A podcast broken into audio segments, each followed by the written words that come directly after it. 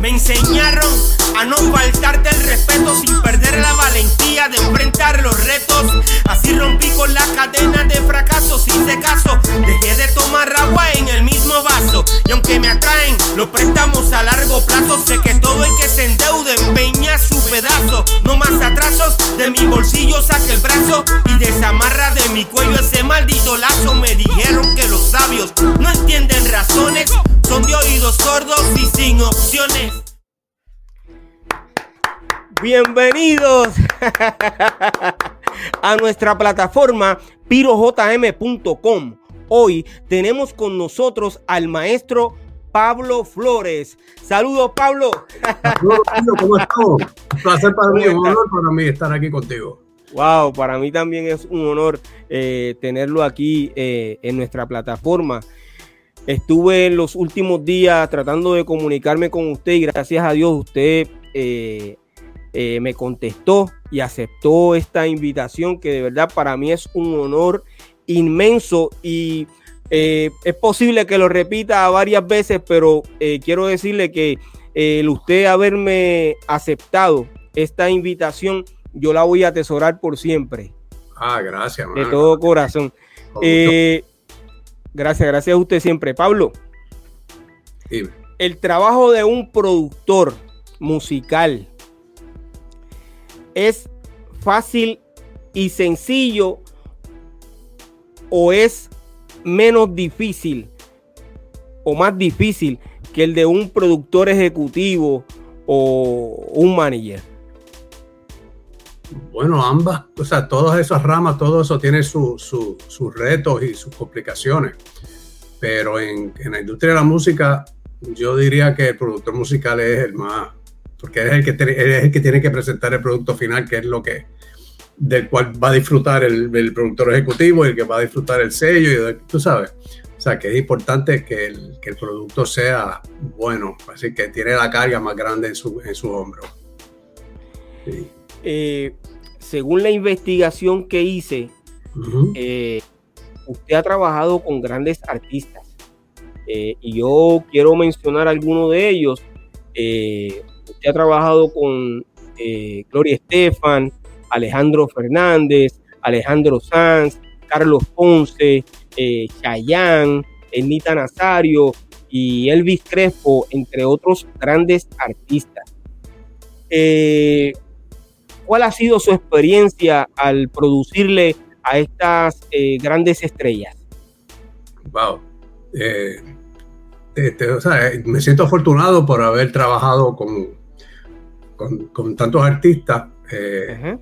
incluyendo que, que o sea, todo eso que dijiste, imagínate Madonna, Shakira, Ricky Martin, wow.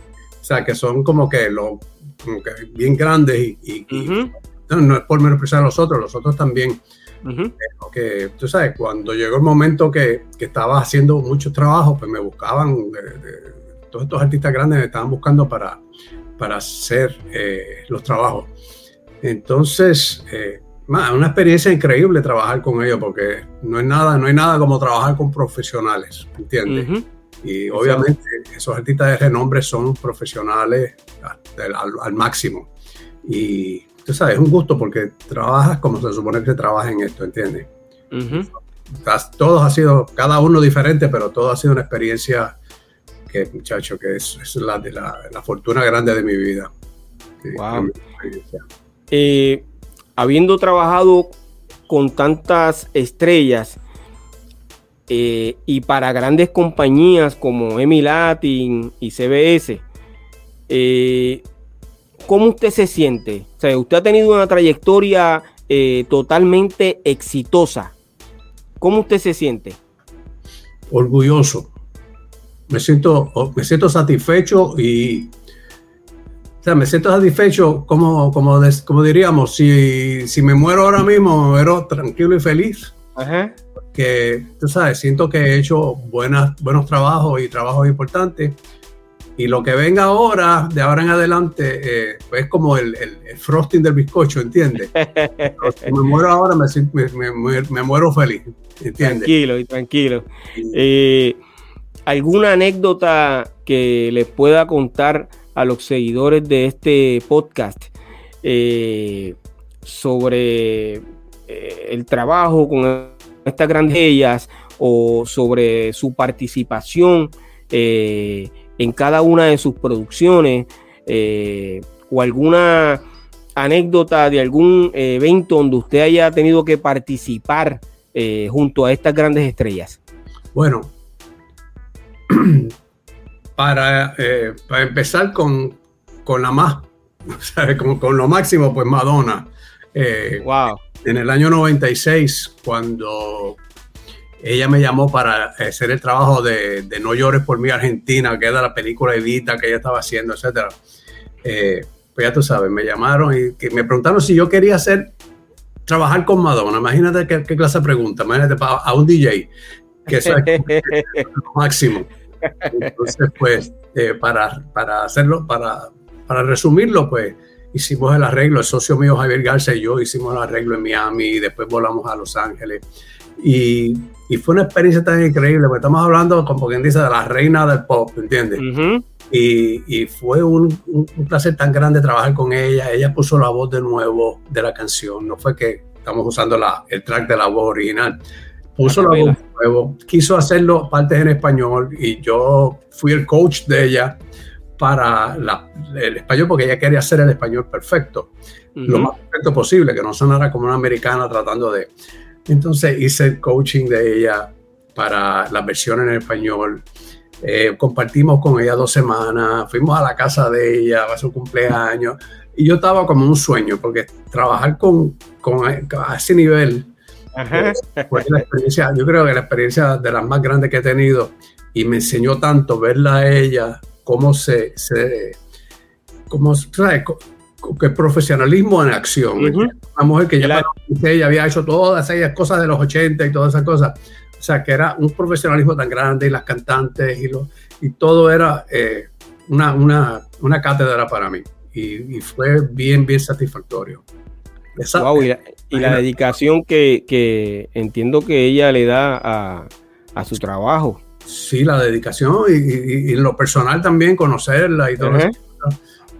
Y, me sentí bien, con mucha, mucha suerte y mucha fortuna por haber podido trabajar con, ella, ¿entiendes?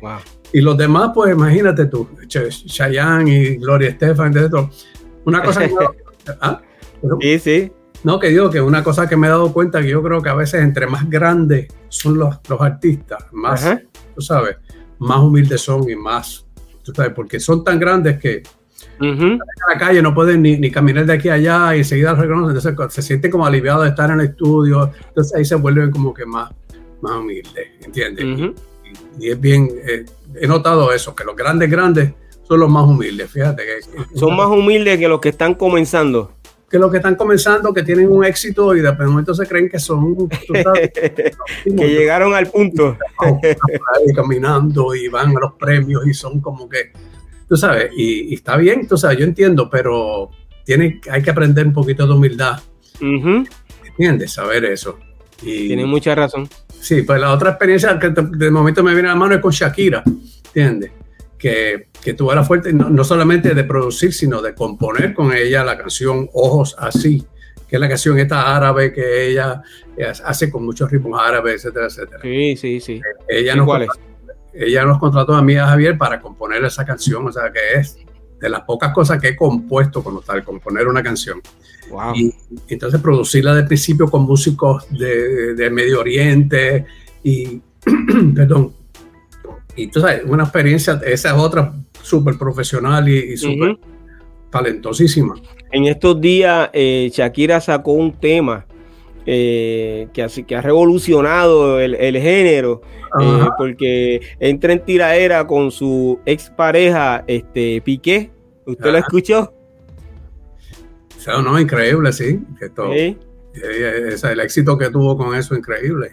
Tú sabes ya ella viene siendo una, gran artista y trabajando con, maestros como usted, eh, entiendo que siempre está escogiendo las personas indicadas para, para que cada uno de sus productos eh, o su trabajo eh, musical sea, sea un éxito. Pablo, ¿cuál es su época preferida? ¿La época del vinilo, la de los CDs o la digital? Bueno, yo creo que tú le, te le haces esa pregunta a cualquier DJ que tocó en los 80 y en mi caso en los 70, eh, te va a decir vinilo porque es mucho más, este, el, el, tocar con vinilo es, un reto mucho más grande que hoy día, que es mucho más fácil la tecnología y, y, en aquel entonces había que fajarse, ¿entiendes? Había que inventar, había que fajarse manualmente. Entonces, además, pues la música de, los 70 y 80 especialmente eh, era mucho más, entonces había mucha más variedad y, por lo menos yo, donde yo tocaba, eh, que era en Bachelor, en, en Santurce, eh, era una variedad de música, por lo mismo de freestyle, que, de música disco, que no wave, que sí, tú sabes, y, y, era mucho más divertido esa época para mí. Los 70 también es otra cosa aparte, ¿entiendes? Los 70 era como el descubrimiento de la música dance, los comienzos de la música dance y todo eso. Entonces los 80, pues, como te digo, es la variedad y, nada, era súper divertido. Y no, por, no es nada, no quitándole nada a la, música. Tú sabes. Eh, lo entendimos, lo entendimos. Eh, yo sé que tiene una experiencia, una vasta experiencia en lo que tiene que ver con música. Eh, pero usted es músico de profesión. Mm, bueno, no. no. O sea, yo estudié piano cuando, cuando okay. más joven, estudié piano. Eh, incluso cogí clase de canto por un tiempo porque tenía como que la, la culebrilla esta de, cantar.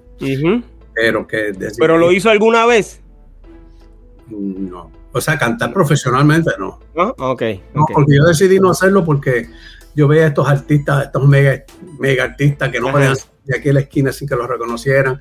Y yo siendo una persona bien privada y bien discreto y me gusta tener, sabes, déjame seguir como DJ, como productor, que bastidores, que nadie, sabes, que, que, la gente puede disfrutar de mí sin, sin, sin necesariamente verme la cara. Pero aún así ha tenido mucho éxito. Eh, ¿Usted pensó eh, llegar a donde ha llegado eh, cuando comenzó? No.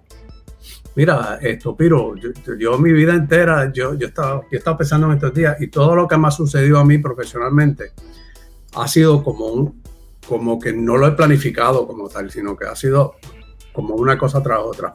Conocí de casualidad el dueño de Bachelor en los 70, yo no sabía tocar, yo no sabía qué era DJ y quería eh, tener una barrita y quería convertirle en discoteca. Me preguntó, ¿tú sabes a alguien, tú, tú conoces a algún DJ que esté por ahí y yo le dije, yo me atrevo.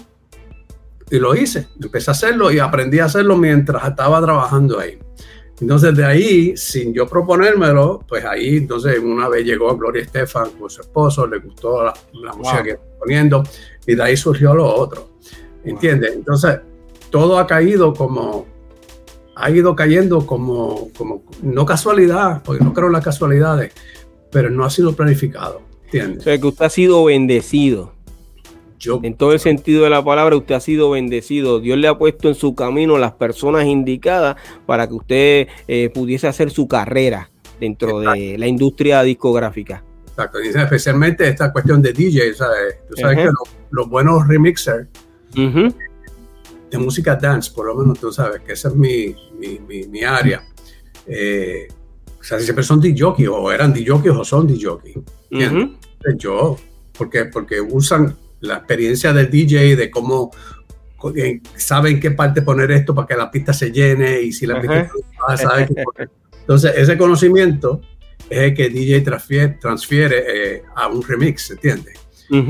Y eso me ayudó mucho, pero como te digo, no estaba planificando ser remix, no fue que un día yo dije, ahora yo quiero ser remixer, ¿entiendes? Sino que yo empecé a hacer remixes míos caseros para la discoteca y de momento llegó a oído de fulano, que llegó a oído de Gloria y Emilio Estefan, fueron allá, lo oyeron y esto surgió. Y cuando viene a ver, estoy metido en, ese otro mundo y, así ha sido, ¿entiendes? Esto es mi carrera. Tú sabes, con un paso tras otro, tras otro, sin en realidad planificar. Y de todas esas mezclas que usted ha hecho a lo largo de su, su carrera, eh, ¿cuál ha sido la que más ha trascendido? Pero tengo la fortuna también. A veces hay que uno que hablar y uno decir cosas que uno sin, no quiero sonar como que me las estoy echando ni nada de eso, pero la realidad es la realidad.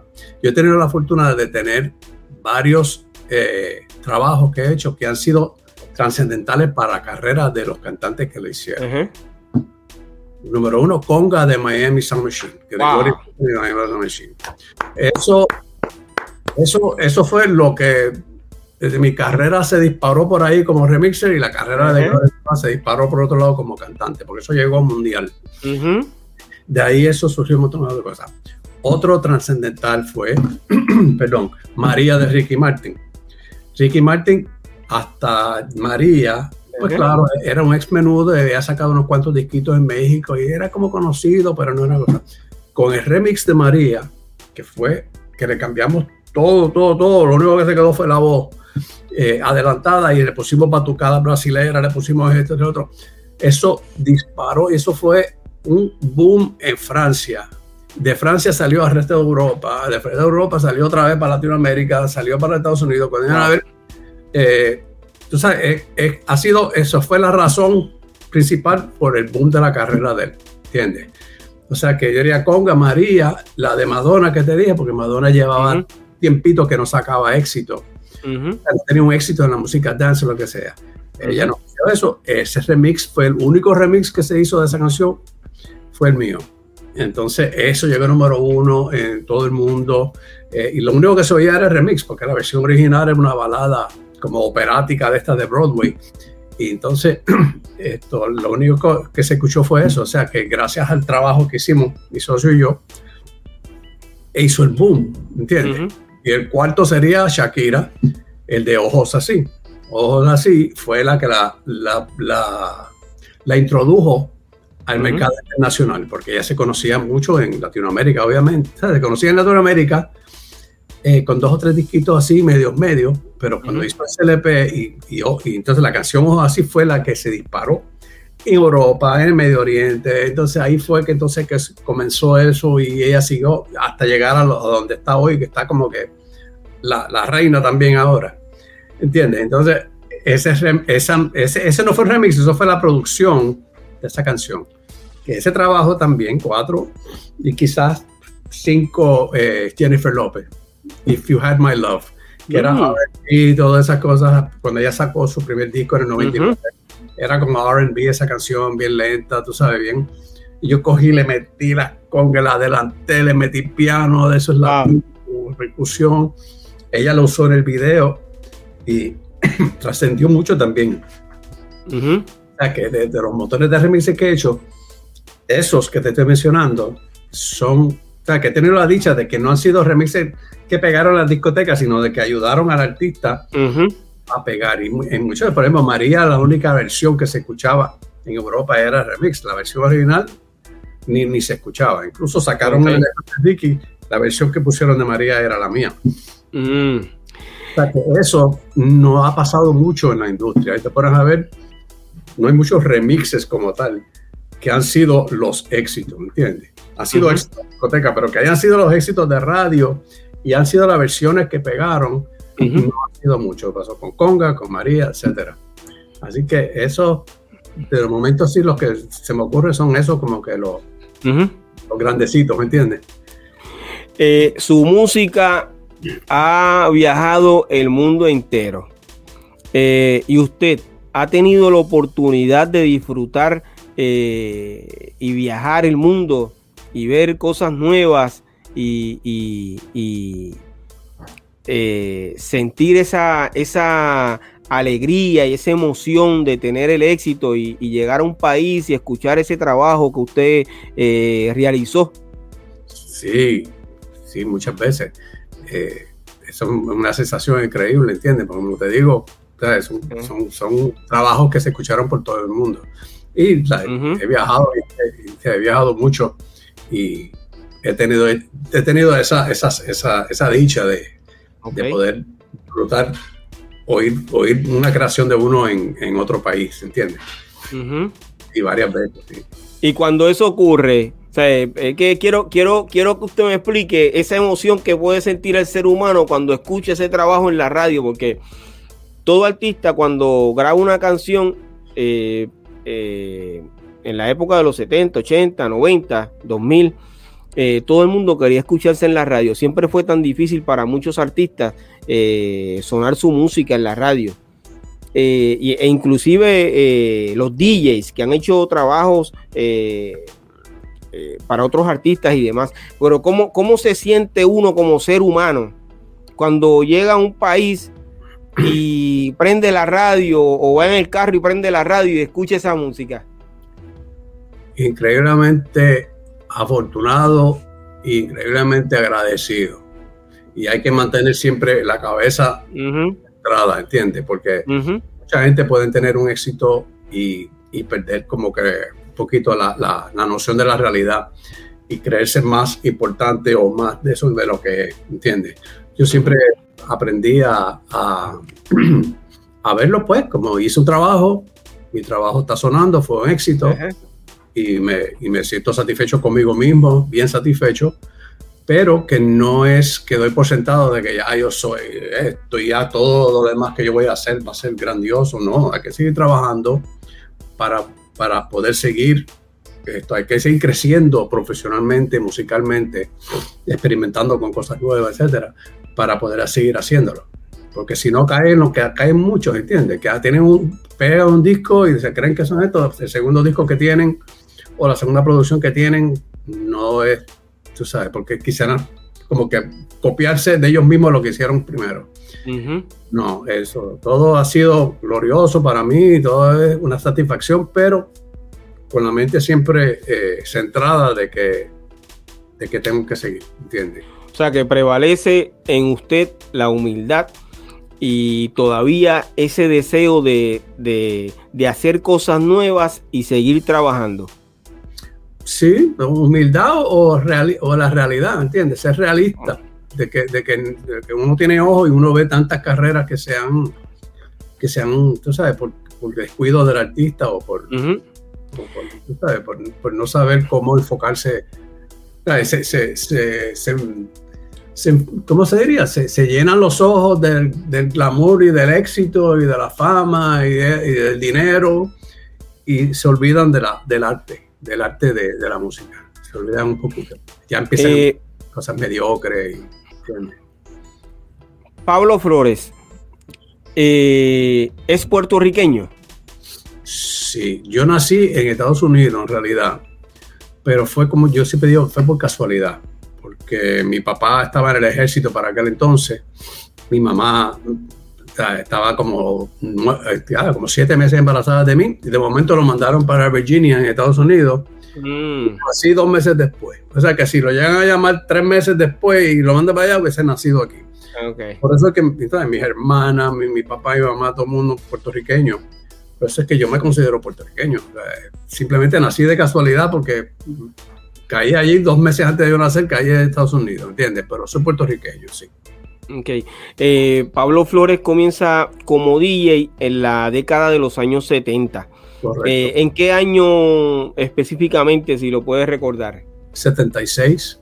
En el año 76. En el año 76 comencé como DJ, pero en el 74 abrí una tienda de discos. O sea, que la cuestión de la música, desde antes, o sea, en el 74 esto, eh, abrí una tienda de discos en el viejo San Juan que era de música dance, pero de, la, aquella época que estaba empezando el disco. Y a través de, como te dije ahorita, la casualidad de una cosa lleva a la otra, etcétera, pues lo mismo. Abrí la tienda de discos pensando que iba a tener una tienda de discos. De momento llega el dueño de, la, de Bachelor y me ofrece, ese, me pregunta, ¿sabes? ¿Quiere, eh, conozco a un DJ? Entonces yo me metí. O sea que el, la tienda de discos fue lo que impulsó para la próxima carrera de DJ. Y la carrera de DJ fue lo que impulsó para la próxima eh, carrera de, de remixer y de productor. Pero sí, empecé en el 76 como tal, como DJ. Mm. ¿En algún momento incursionó eh, dentro de la cultura hip hop? Honestamente, honestamente mi, mi, mi, mi la música que yo siempre eh, toqué era música de discoteca. Okay. No era mi parte fuerte. Aunque, aunque, por ejemplo, yo le hice un remix a Bruli, Furia. ¿Sí? Sí, yo le hice remix de Furia para aquel tiempo. En ese tiempo ya yo había hecho lo de Conga, lo de Samochi, ya estaba empezando a sonar. Y él y el sello disquero pues dijeron, bueno, pues vamos a ver si le damos un toquecito distinto. Y le hice el remix a Bruli. Y a la misma Lisa M he hecho un varios trabajos con ella. O sea que ya usted eh, eh, ha trabajado entonces con algunos raperos de la vieja escuela, y, incluyendo a, a Lisa M. Lisa M, Lisa M, yo hice el primero creo que hice fue Everybody Dancing Now. Yo hice el remix de eso. Después ella me contrató para hacer remix de Súbame Radio y después el socio mío y yo mezclamos el LP completo de ese, de, Ahora Vengo al Borotá, que ese es el, álbum que tenía Súbame Radio. O sea que he hecho, en ese LP la mezclé el álbum completo y, hice varios como mini remixes para las canciones. O sea que cuando, sí, hice varias canciones con ella, con Bruli, que en paz descanse. Nuestro hermanito Brulien, sí. Chico, qué cosa, ¿eh? joven. Eso es así. Y tan, tremenda persona, por lo menos. ¿eh? Y sí, sí, que he hecho, no puedo decir que tengo un, historial con el hip hop ni, nada de eso, pero hice esos trabajitos, ¿entiendes? Y, y tocaba una cosa, otra cosa en la discoteca también, ¿entiendes? Pero no era fuerte. Eh, el 25 de febrero usted publicó en su página eh, un escrito hablando sobre eh, una situación que ocurrió en Premios Lo Nuestro. En ese escrito usted eh, indica que no puede quedarse callado. eso se fue viral. Eso, que, eso se fue viral. Le pregunto, ¿Cuál fue el mensaje que usted quiso transmitir en realidad dentro de eso que usted eh, publicó? Para los que no lo vieron o no pudieron entender. Eh, si nos puedes hablar un poco sobre eso. Sí, pero eh, toda esta situación me ha cogido de sorpresa porque mi intención no fue nada de eso. O sea, yo no esperaba que eso iba a pasar. Y mi intención no era ni, o sea, simplemente eh, es que yo no, yo no soporto cuando veo una injusticia. Injusticia. Una injusticia. Entonces, lo que me molesta es que ya esta injusticia para Lisa yo lo hubiese hecho para cualquier artista que le hubiese pasado lo mismo. No, o sea, yo siempre quise, fue bien claro, no tenía que ver que si me gusta Lisa M más que Ivy Queen, que si Ivy Queen la carrera de ella, que si esta otra es mejor que esta. Y lo especifiqué y lo dije varias veces, esto no tiene que ver, aquel premio que le dieron en los premios nuestros, se lo merecía, porque es de una trayectoria, un legado. Se sabe que tiene ese legado, en una trayectoria larga, que de muchos años, 25 años por lo menos. Entonces, eh, quise ser bien claro de tratar de ser neutral. Lo más frustrante para mí de todo esto es que con todo y lo claro que yo traté de ser, mucha gente lo han transversado, no mucho. Mal, malinterpretado. Ah, lo malinterpretan como que, como siempre, una tiradera, ¿no? Que, no, pero es que, es que IBM, eh, e digo, IBM Queen se lo merecía, es decir, y yo, yo les contestaba, yo no estoy diciendo que no se lo merecía, entiendan lo que quiero decir. Es que televisión nacional, digo internacional, porque son premios, después de los Grammys, yo diría que son los premios que más ven tenemos los premios que se ven en Centroamérica, en Sudamérica, en Estados Unidos. Entonces, en la voz de Dayanara Torre, que es una mujer que es admirada y querida por todo el mundo, que le da credibilidad. O sea, cuando yo oí que dijeron, cuando comenzó la música urbana, el otro, no había representación femenina. esas palabras bien claras. No había, no existía. Entonces, yo dije, y al igual que, que, pensaron miles de personas, que estábamos vivos por ese tiempo, que sabemos lo que estaba pasando, y, Lisa, eh, que estaba pegada aquí, que estaba... ¿sabes? ¿Cómo es posible que simplemente diga que no existía cuando existía? Y no solo Lisa, sino había, habían otras también, pero Lisa era la más, la más que sonaba y la más, esto, que tú sabes, la más éxito que estaba teniendo en ese tipo, éxito comercial. Entonces yo dije, esto, esto no es justo porque tú no puedes así como, ay, cometieron un error. No, eso no cometieron un error, eso es ante millones de personas, porque tiene audiencia de millones, ante millones de personas están barriendo por la alfombra todo el sudor y la sangre y todo. ¿Qué pasó, Lisa? Porque Lisa, yo me acuerdo, eso era acá, yendo, viajando de gira y esto, lo otro, sacando videos, sacando discos, se fajó, ¿entiendes? Se fajó. Trabajó duro. Trabajó duro.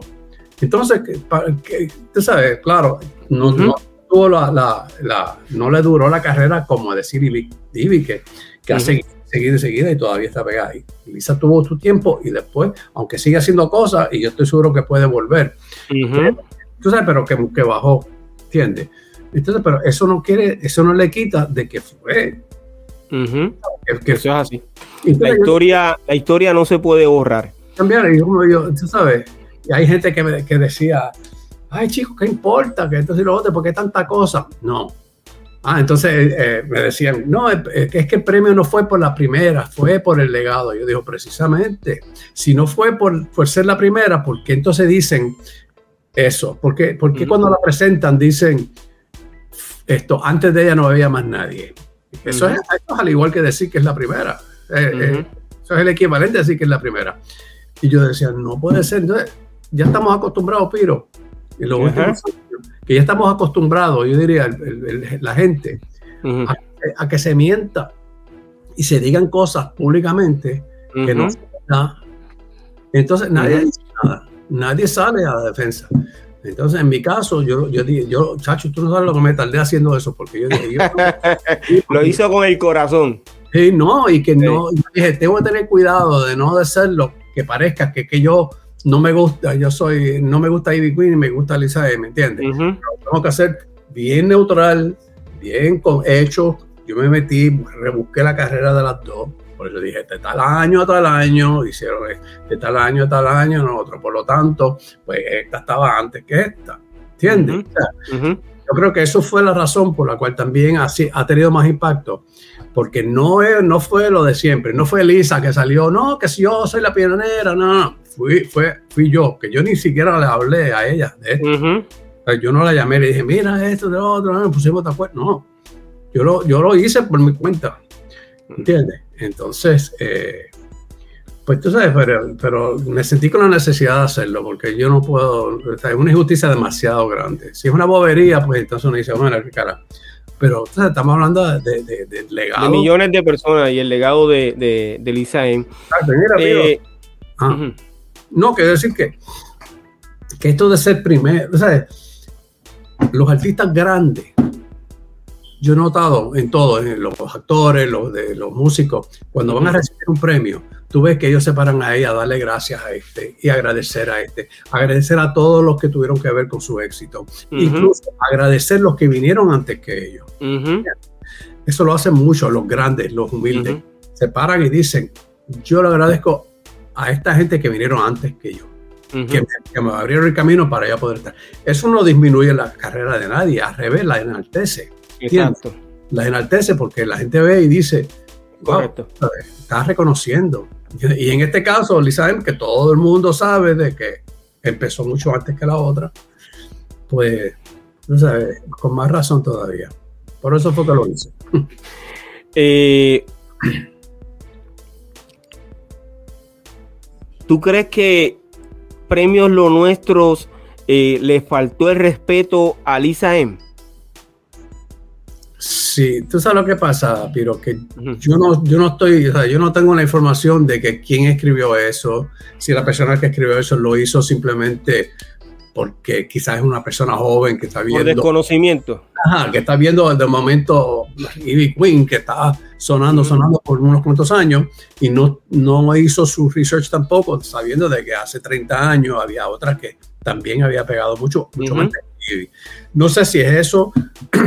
Yo no, no quisiera pensar que hay una agenda detrás, tú sabes, como para menospreciar a Lisa. Yo no tampoco, yo no puedo decir eso tampoco.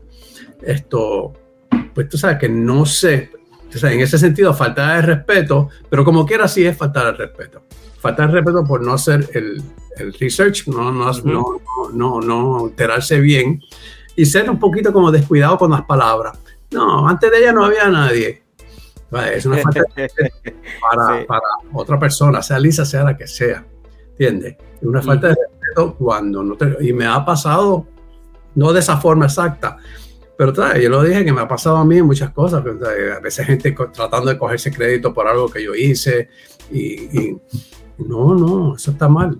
Eso está mal, no se puede hacer. Eso es una falta de respeto bien grande.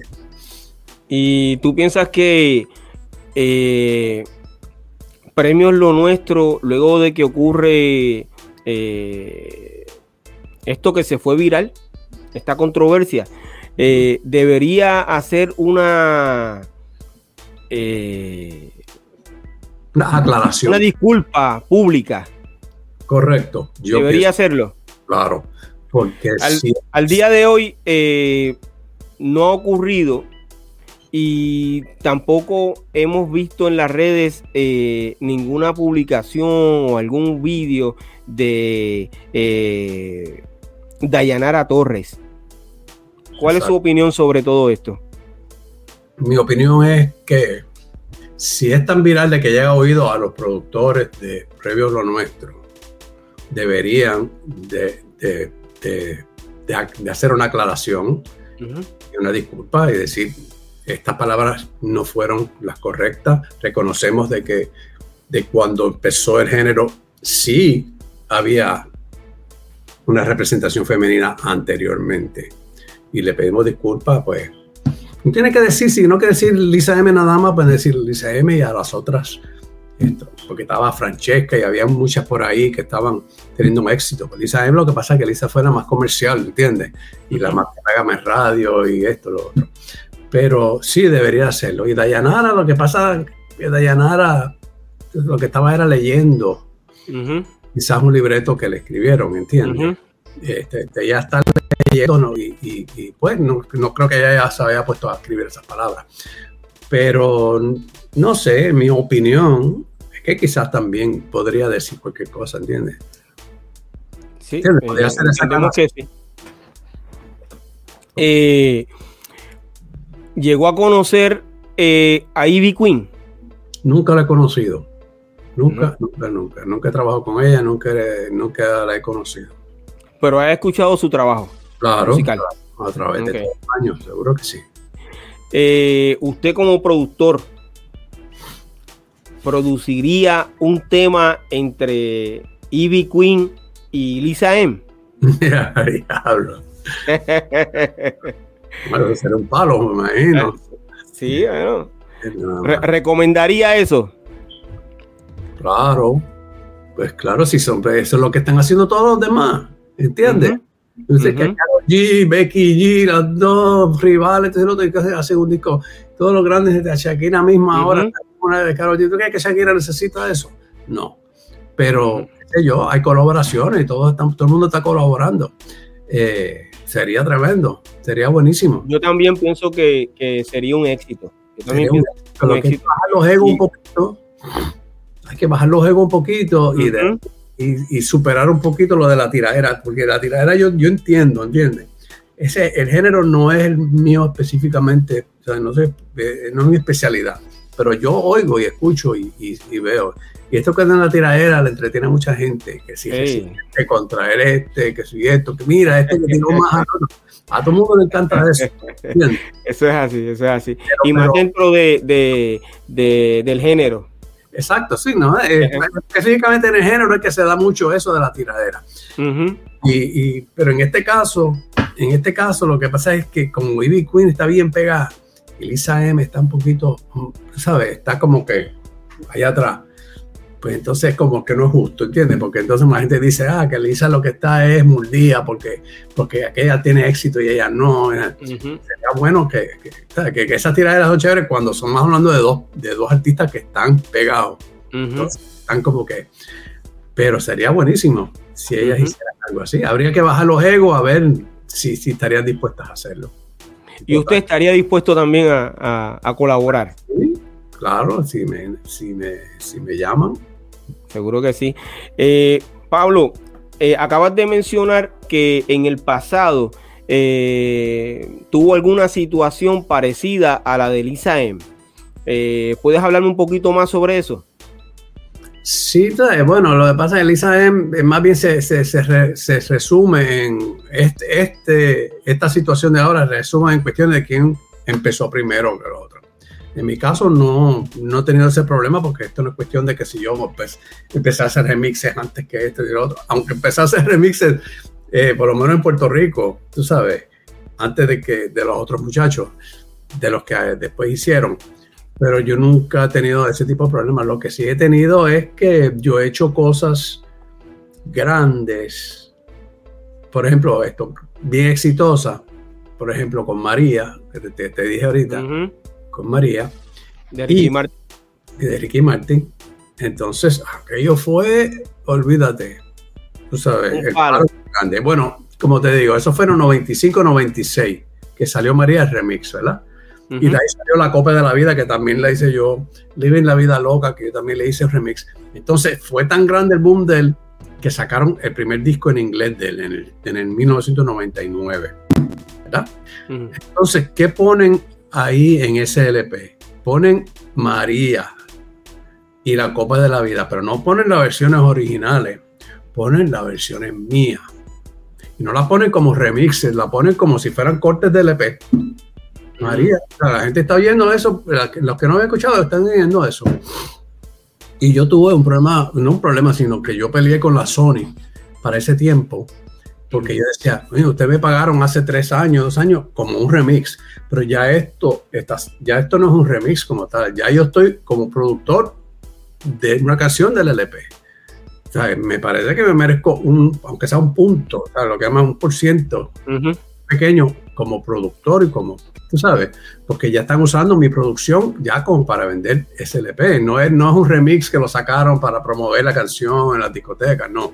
Esto es una producción ellos estuvimos atrás para adelante con eso y ellos dijeron que no, dijeron, yo te pagué por, o sea, yo, yo te pagué por hacer el remix hace tres años, se te dio el dinero y ahora pues nosotros podemos usarlo para lo que nos gana. Y legalmente sí, me imagino que tienes razón, pero moralmente no la tienen, me parece a mí, porque fue lo que, lo que la gente escucha es mi trabajo, aunque sea una canción. Entonces los que se hicieron millonarios porque mira que ese LP vendió, ese LP vendió veintipico de millones de copias para el tiempo que se vendió LP. Ese LP de Ricky Martin se vendieron más de 20 millones de copias. Wow. Entonces, ¿quién recibió el dinero por María y por la Copa de la Vida? Robbie Rosa, Casey Porter, Desmond Child, que son los que escribieron originalmente y la que la produjeron originalmente. ¿Entiendes? Entonces, ellos son los que reciben todo ese dinero y son millones y por un trabajo que no puedo decir que lo hice 100% yo porque yo no escribí la canción. Yo usé la canción ya escrita. Pero ellos son los que se hacen millonarios, pero el trabajo es mío. ¿Entiendes? Es una injusticia, pero así es. Es que este tipo de cosas que pasó con Lisa no es exactamente igual, pero es, es el mismo tema, ¿no? Esto, otras personas. Sí, donde no se ha valorizado el trabajo eh, del artista. Exacto. En su totalidad. No eh, por el público, sino por los que tienen, por los ejecutivos. Exacto. O sea, en este caso no, es artista, es el productor, ¿entiendes? Se valoriza que, que el 95% de lo que la gente oye de María es, no es esos productores originales, soy yo que le puse todo el arreglo nuevo, toda la percusión nueva, todos los instrumentos nuevos, todas esas cosas nuevas. Y eso es lo que, que la gente escucha. Por lo tanto, pues ya yo no soy un remixer, yo soy un productor de una versión de que está saliendo en un LP. Y es un problema que tienen muchos remixers también, ¿entiendes? No reciben a veces las regalías y tienen... Y eso es, tú sabes, no es exactamente igual que lo de Lisa, pero es parecido, ¿entiendes? Ese es un ejemplo. Eh, básicamente, y puedo entender que la contestación va a ser sí, pero eh, ha logrado vivir de la música? Mm, sí, he logrado vivir de la música, pero podría, podría, ¿cómo te digo? Podría vivir mucho mejor. Ah, mucho mejor, no me quejo, pero podría vivir mucho, mucho mejor si, si, hubiese tratado mi trabajo con un poquito más de justicia, ¿entiendes? Pero esto, ellos convenientemente, muchos de esos trabajos me, me, vieron como un remixer y no como un productor. Un remixer para ellos es, ah, le puso un beat encima y tocarlo, lo tocaron en la discoteca, la gente lo bailó. No es así.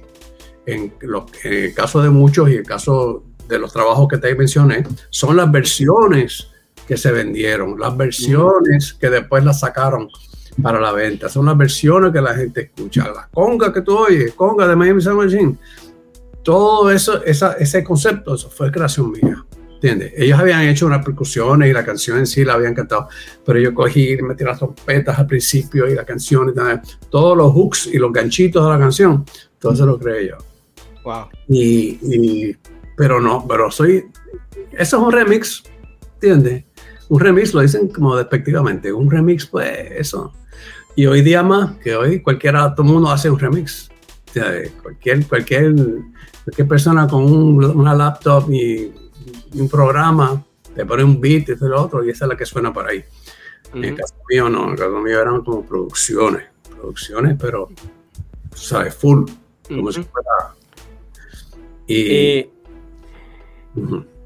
en el momento más eh, importante de su carrera, donde estaba bien pegado usted, eh, ¿tuvo alguna competencia? que alguna compañía o alguna persona que se dedicara a hacer lo mismo que, que Pablo Flores? Esto, no quiero sonar que no con esto, pero no. O sea, no. O sea, había mucha competencia en el mercado, por ejemplo, americano, europeo y todas esas cosas. Había grandes remixers, ¿entiendes? Hex, Hector y Thunder y todos estos grandes remixers, el mismo Peter Rauhofer, un montón de, de, de, remixers, tú sabes, grandísimos.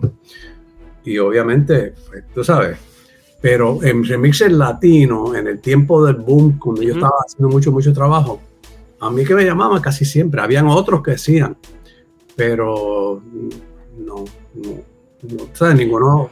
Eh, por ejemplo, en Puerto Rico nunca eh, hubo competencia como tal para Pablo Flores. Eh, pero, como te digo, tratando de ser, ¿verdad? Que no sonar como... Y lo más cuidadoso posible. ahí, aquí hay quien ha hecho remixes. Y cuando yo digo remixes, estamos hablando, pues remixes no es poner un beat y ponerlo en un club o ponerlo en el party ese, sino estoy hablando de remixes hechos para sellos disqueros, para artistas internacionales. Eh, han habido, Sugar Kid era un tremendo DJ y, también él hizo varios trabajos. Tú sabes, eh, Baron López también ha hecho trabajos para, para esto, esto y lo otro. Pero el, el nivel de, el, nivel de, de, la calidad, no la calidad, sino el nivel de artistas que yo hice, que yo hacía, que era como que los grandes artistas latinos, un momento que todo, cualquier artista que salía casi siempre me llamaba Mark Anthony, esto, Carlos Vives hizo un montón de cosas con él y todo, tú sabes, o sea que todos los artistas grandes, los sellos disqueros grandes, un remix latino, Pablo Flores, ¿entiendes? Casi siempre. Y claro, en ese sentido no tuve, no tuve competencia y me siento, me siento, orgulloso, pero no tampoco, si lo hubiese habido, bueno, pero lo había, la verdad que a mí no, tú sabes.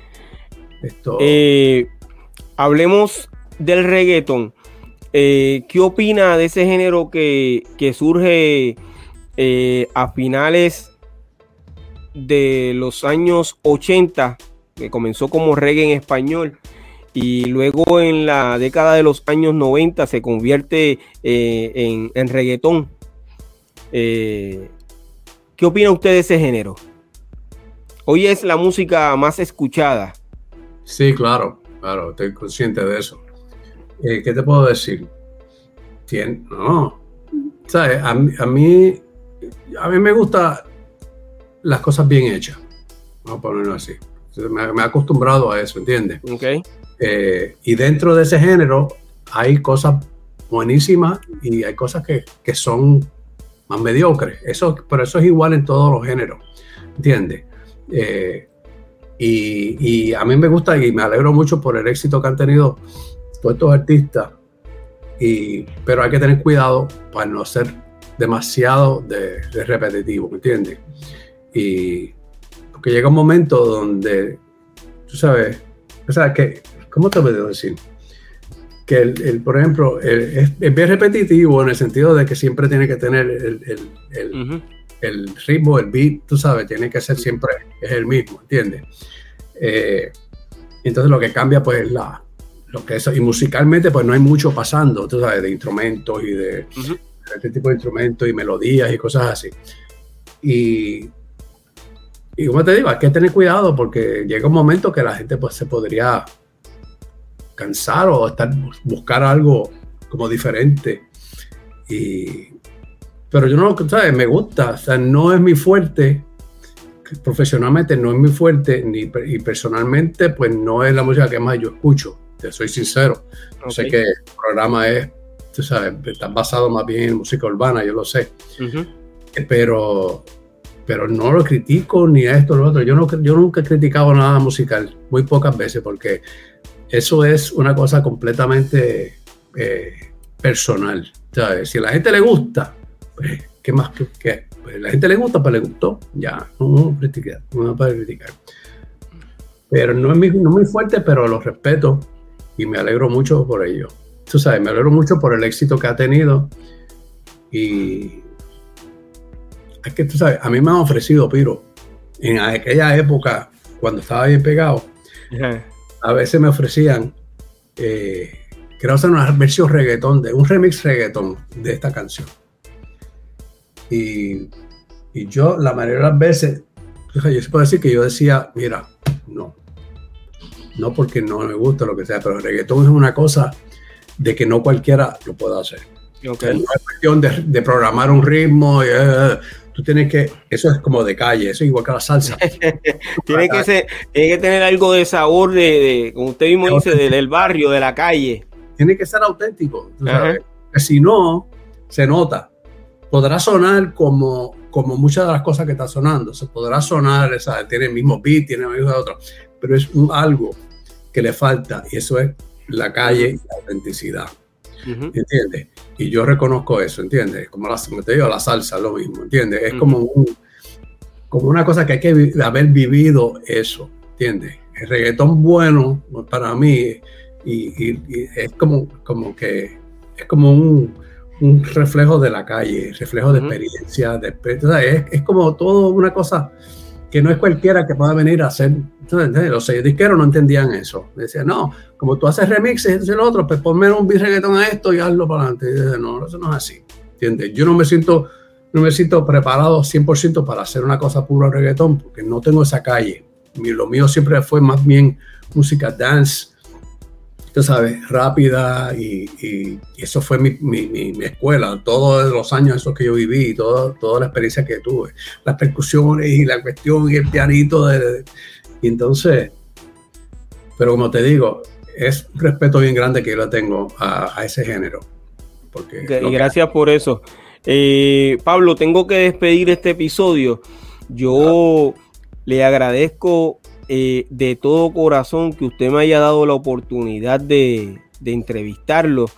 Eh, y es para mí un honor inmenso que usted sea parte de las estrellas que eh, se han presentado en este podcast a través de mi plataforma pirojm.com. Gracias de todo corazón nuevamente y un abrazo, salud y vida para usted. Oye, Piro, igual, la verdad que es un honor para mí de que tú me hayas esto, invitado. Y, disculpa que hablé, porque yo, yo me empezó a hablar y no me cayó, ¿entiendes? tengo, mucha pasión por todo esto. Y, Para eso lo llamé, para eso lo llamé, porque eh, hablar con personas eh, que conozcan de la música, ese es mi propósito. Ah, pues claro que sí. Pues muchas gracias por... gracias. Un abrazo. un abrazo fuerte también. Y nos vemos. Hacia adelante. Igual, igual para ti. la pelea Cosa seria la de los seres humanos. Si el universo te bendice, no te dan la mano. Se muerden por dentro, prefieren verte caído. Pero aprendí a nunca darme por vencido. Nosotros venimos rompiendo los parámetros de tu creatividad. Así que amárrese los gavetes, respire por la boca e intente llegar a la meta. Manuel Abreu, descendencia. Yo soy Piro J.M., el cuarto bate de la vieja escuela.